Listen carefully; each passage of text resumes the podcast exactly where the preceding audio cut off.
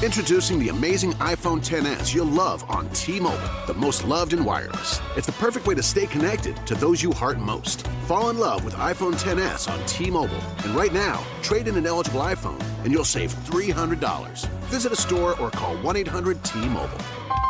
If you cancel service, remaining balance is due. Qualifying service and finance agreements required. 279.99 down plus 30 per month times 24. Full price 999.99. 0% APR for well qualified buyers plus tax on full price. Allow 8 weeks for rebate.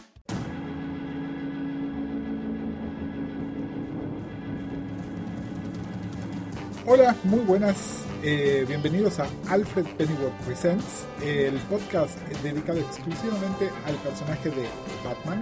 Mi nombre es Gustavo Casals y hoy estoy con el señor. Luciano Manchero, ¿cómo estás? Muy bien, muy bien, este, muy contento, muy contento con, con cómo está saliendo esto. El amor. El amor, el amor de la gente. Que creo que no es amor a nosotros. No, Es- no, no, acá- Es amor a, es amor a Batman. Nosotros somos avatares de Batman acá, nada más. Exactamente. Eh, y bueno, si nos estuvieron escuchando las, la emisión y media anterior, les explicamos un poco por qué estamos hablando de Batman y les hablamos de los comienzos de Batman. Hablamos de, de Batman bien al principio, de La, los- lla- la llamada Golden Age por alguna razón, La ¿no? llamada- Se la tiene, viste, cuando uno habla de edad de oro generalmente se refiere a, a lo mejor. Exactamente. Acá no sería exactamente Bueno, eso. y es interesante lo que decís porque eh, la Golden Age fue seguida por otra, por otra era maravillosa, que es la Silver Age.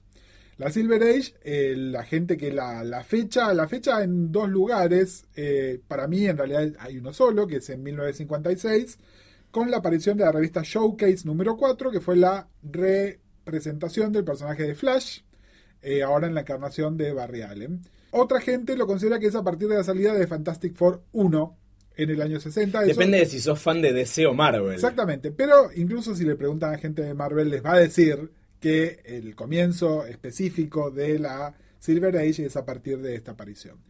Eh, sepan entonces que, bueno, empieza una catarata de nuevos personajes, de superhéroes. eh, los tres que seguían en publicación seguían publicándose. Superman, la Mujer Maravilla y Batman, que es quien nos ocupa, sin demasiados cambios. Es decir, al mismo tiempo que DC se estaba como modernizando y sacando nuevas versiones de, de Flash, nueva versión de Linterna Verde, presentando montones de personajes nuevos, presentando a la Liga de la Justicia, de la cual eh, Superman y Batman eran integrantes, pero no lo eran porque estaban como tan ocupados, entre comillas, que el foco en realidad estaba puesto en los otros personajes.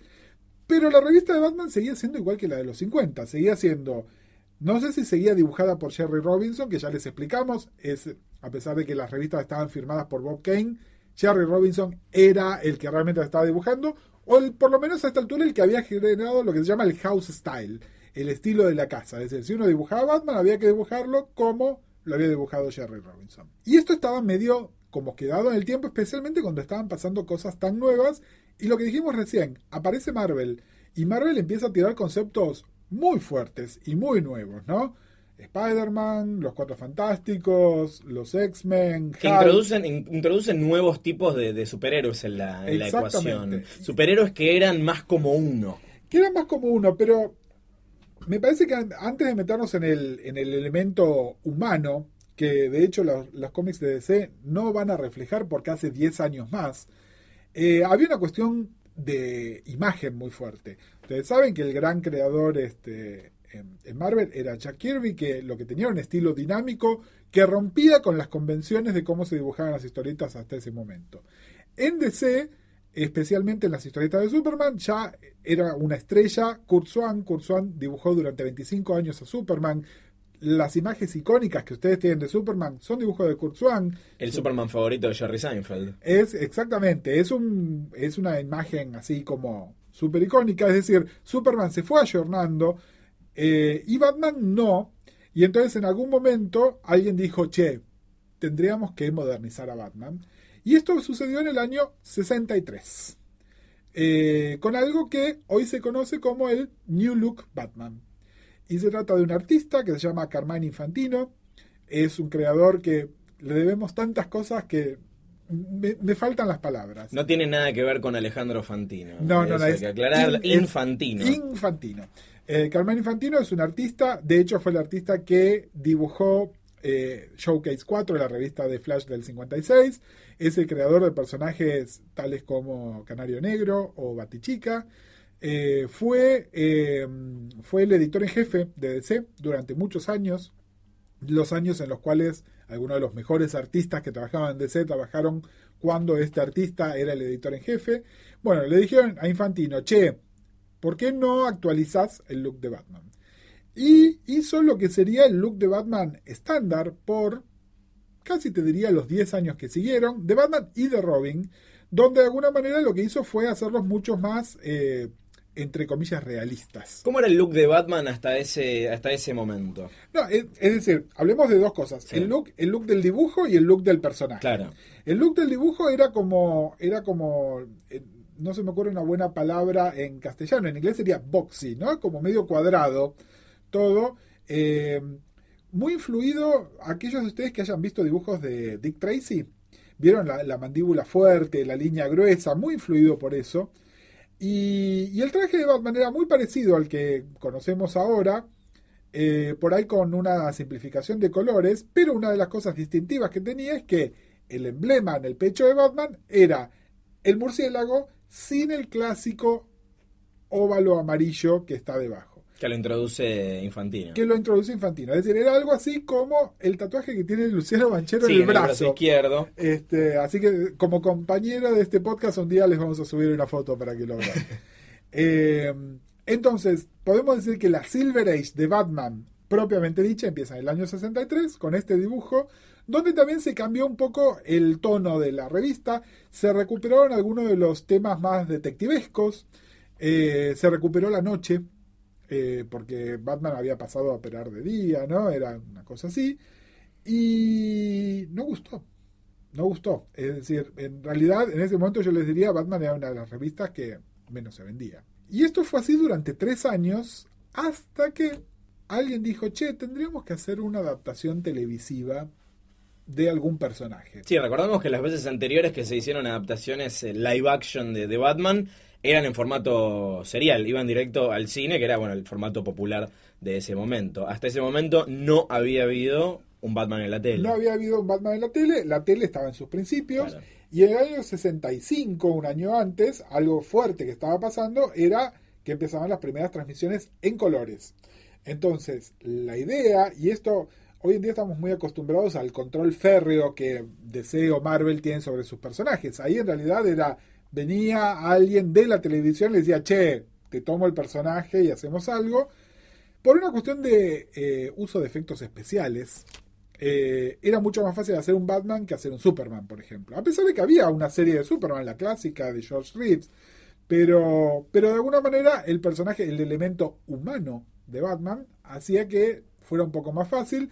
De Batman y Robin, donde además piensen este, en concepto multitarget, ¿no? Entonces era, tenemos adultos y tenemos chicos y tenemos adolescentes. Eh, y entonces se decidió hacer una serie de Batman, una serie de media hora, eh, que hoy asociamos muy la media hora con la sitcom, Sí. y que se emitía dos veces por semana. Que era una cosa rara. Para personificar a Batman y a Robin, tuvieron que contratar actores, no fue fácil.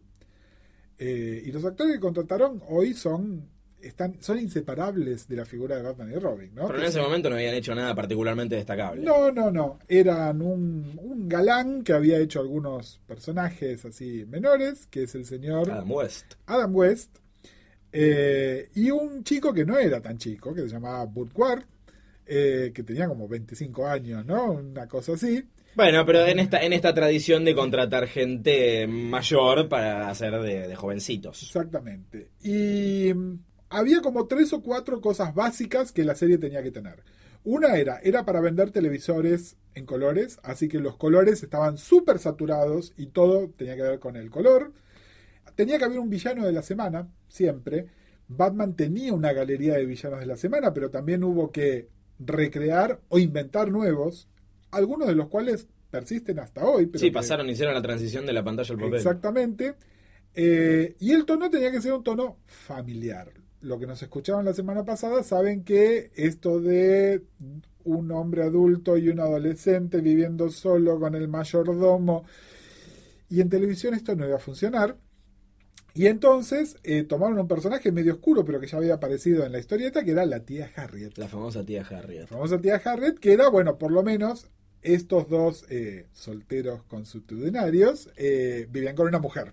Nada, como para- ¿por qué no le buscaron una novia a Batman, no? Para hacerlo más, pero bueno. Bueno, a, a su vez tomaron otros elementos bastante fieles, el comisionado Gordon, eh, la batiseñal que en realidad fue eh, un poco reemplazada por el, clásico, teléfono. el clásico teléfono rojo.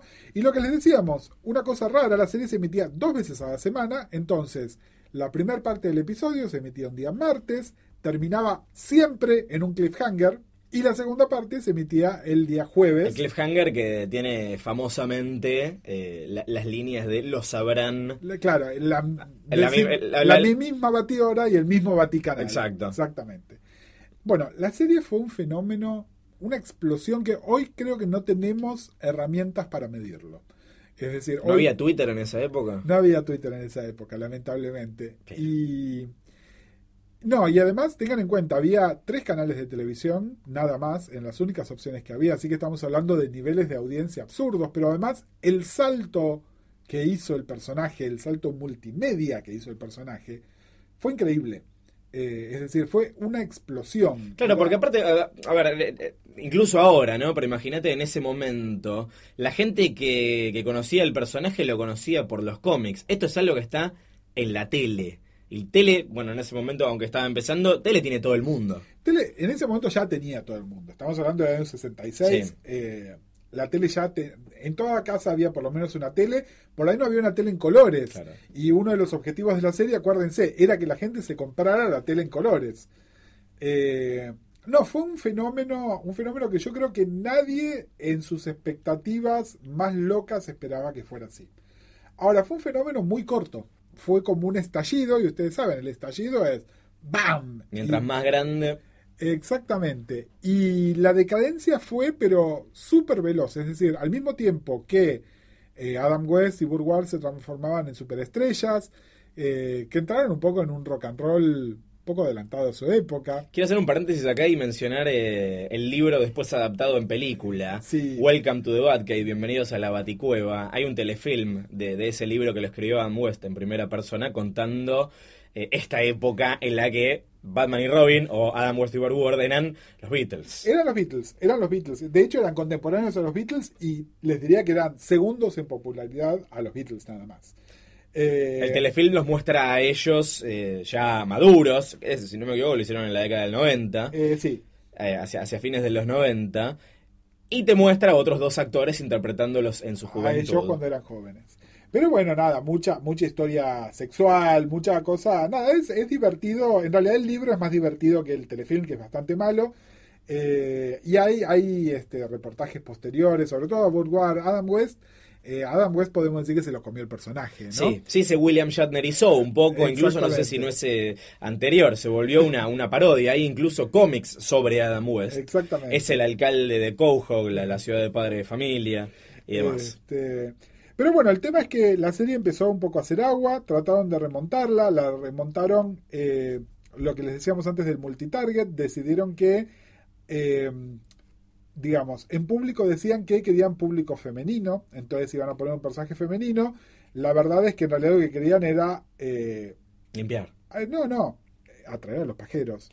Y entonces eh, crearon o hicieron aparecer al personaje de Batichica. El personaje de Batichica, ahí fue uno de los primeros, uno de los primeros antecedentes de Blitz Multimedia. Lo que hicieron fue presentarla primero en la historieta, creada por Carmán Infantino, justamente.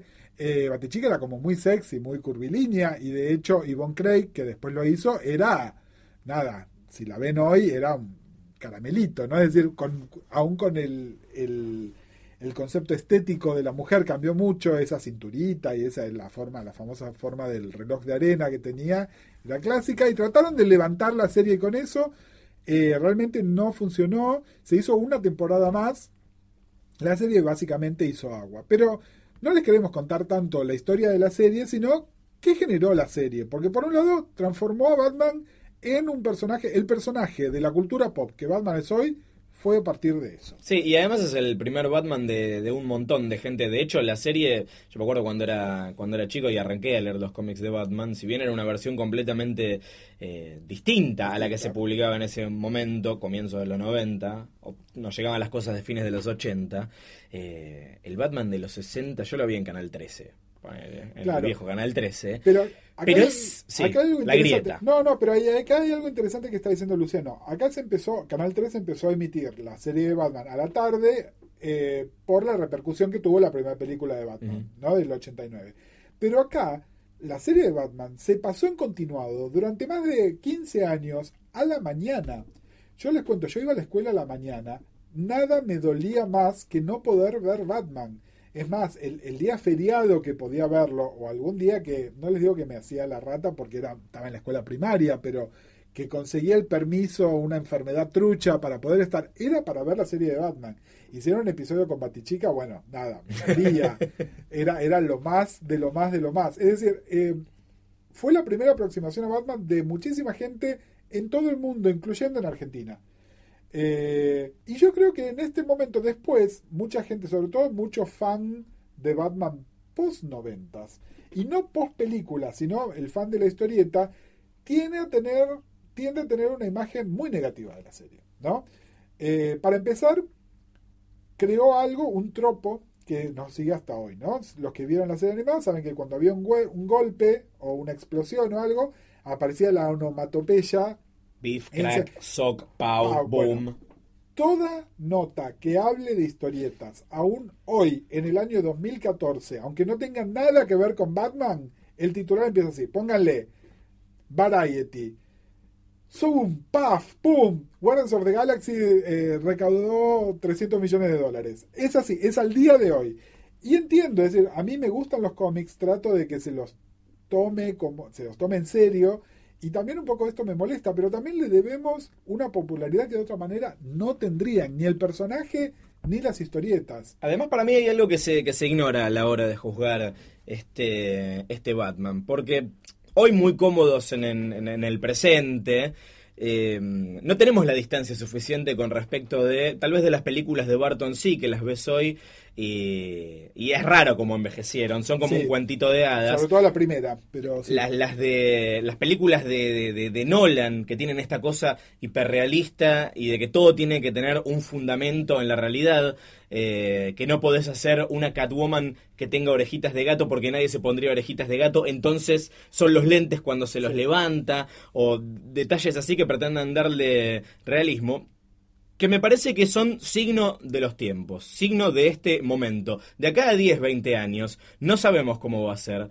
el Batman de esa generación, pero seguramente miremos para atrás y nos va a causar un poco de, no sé si gracia, porque no son particularmente graciosas, pero vamos a mirar con otros ojos las películas de Nolan, así como hoy vemos con esos ojos la serie, la serie de, protagonizada por Adam West, que tiene que ver mucho con el clima de la época. Sí, con, una estética. Y también, y, me remito nuevamente al, a, lo que estabas diciendo antes del, libro de Adam West, ¿no? Que me parece que en realidad una de las cosas más eh, útiles que dice el libro es que, sobre todo en un momento en los años 80, 90, hubo como una manera de decir, bueno, mira qué berreta que era la serie, o eh, no, ponían dos pesos y era creíble y Adam West tenía panza y bla. Y lo que de alguna manera Adam West desmitifica, y está bien, él está tratando de crear su propio mito, pero es que la serie también tenía que tener sentido del humor, era un requisito del canal de televisión que la serie tuviese sentido del humor. Es decir, no es que hoy nos parece gracioso, sino que estaba hecho en tono de comedia, y como tal hay que verlo. Eh, y para mí, Batman y comedia no son anatemas, no son incompatibles entre sí, y la prueba está en esto. Y la prueba está en, además, bueno, este año, por una cuestión muy complicada que tiene que ver con los derechos de la, de la televisión, que lo había hecho un estudio distinto que la Warner, que es la dueña de DC, bla, bla, bla, eh, nunca se había podido editar la serie de Batman en nuevos formatos, en formatos digitales, en DVD, en Blu-ray. Eh, ni merchandising, no, Había, figuras de acción. Exactamente. Bueno, este año se logró un acuerdo entre la Warner y Fox y va a salir el- la histeria colectiva que se está armando alrededor de esto. Es decir, se van a cansar de venderlo. Porque todos le tenemos muchísimo cariño. Aún los que en, en público dicen, no, esa serie es una porquería, no es el Caballero de la Noche, todos nos acercamos a Batman por eso.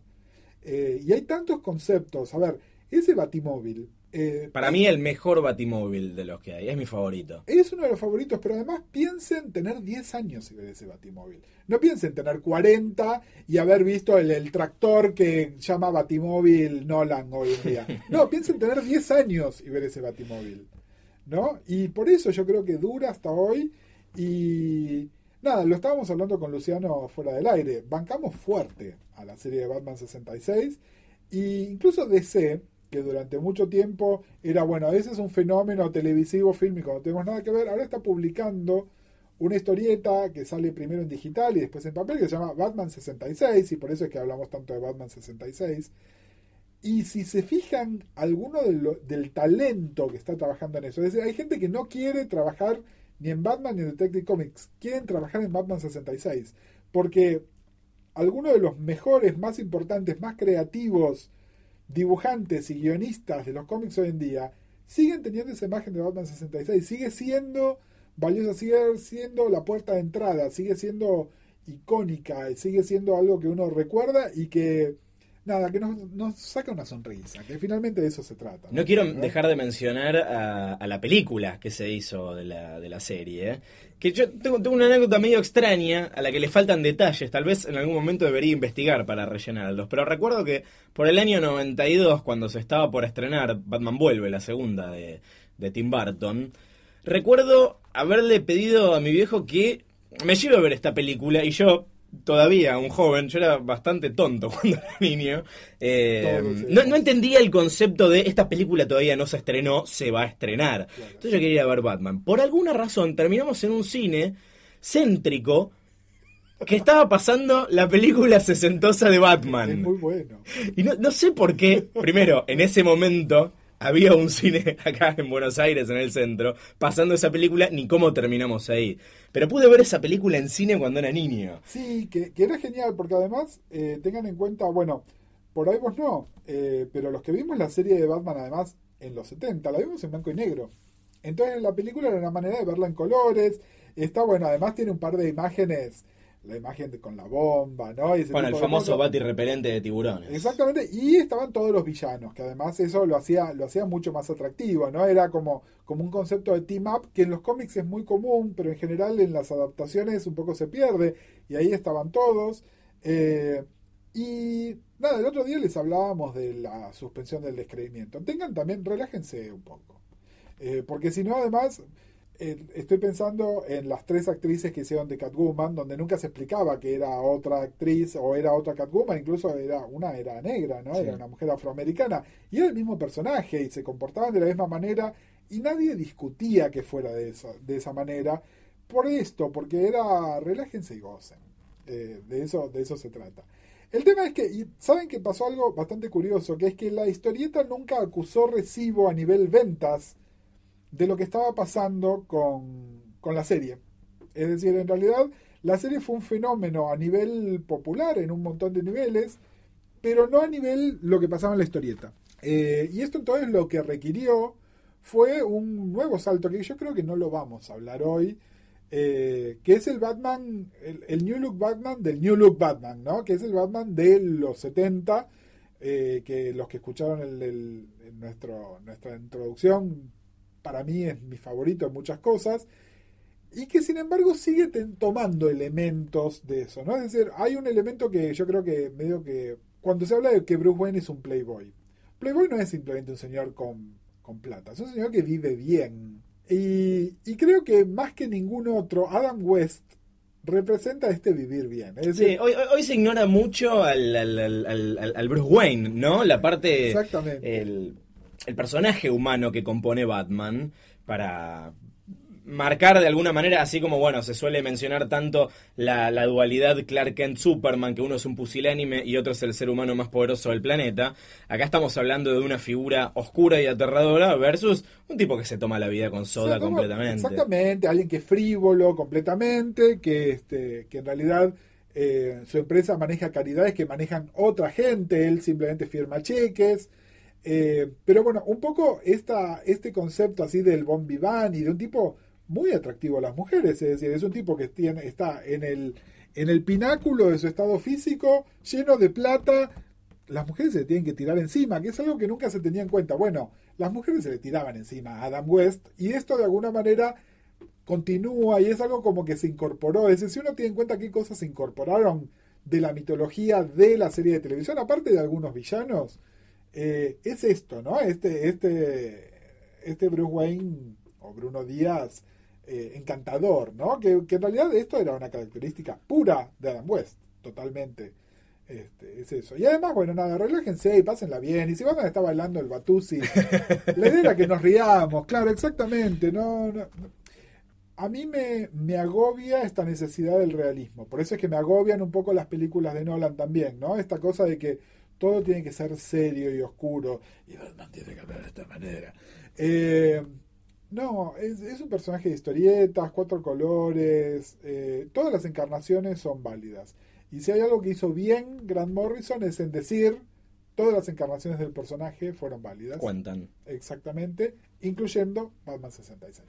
Acá cuando hablas del New Look, del New Look, me mm, insinúa cierta tendencia que hay hoy, que es odiosa, en el, en el mercado editorial de los, de los cómics, que es hacer reboots permanentes de, eh, de los personajes, algunos más... Eh, eh, grandes, otros más, más micro, ¿no? No como eh, no, no barajar y dar de nuevo, sino cada determinada cantidad de tiempo, que estamos hablando de una década, hacer... Expliquemos que es un reboot para... Porque, es un borrón y cuenta nueva. Exactamente, es un relanzamiento de un personaje. A mí lo que me parece que es muy interesante de Batman es que Batman nunca fue rebooteado, realmente rebooteado.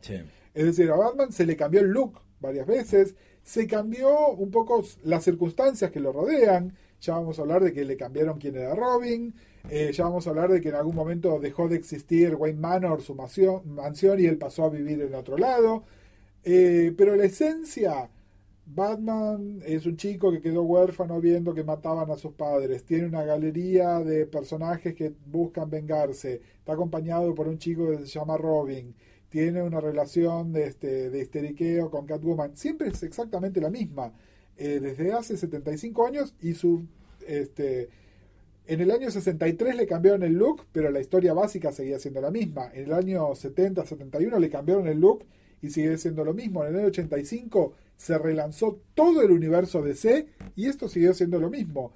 En el año, en el 2012, DC ha hecho otro relanzamiento al único personaje que no le hicieron un relanzamiento, es a Batman. Es decir, sigue siendo muy consistente y sí, por ahí alguna vez tienen los calzones por afuera eh, y otras veces no, y el traje será más azul o más negro o más gris, pero la esencia es siempre la misma.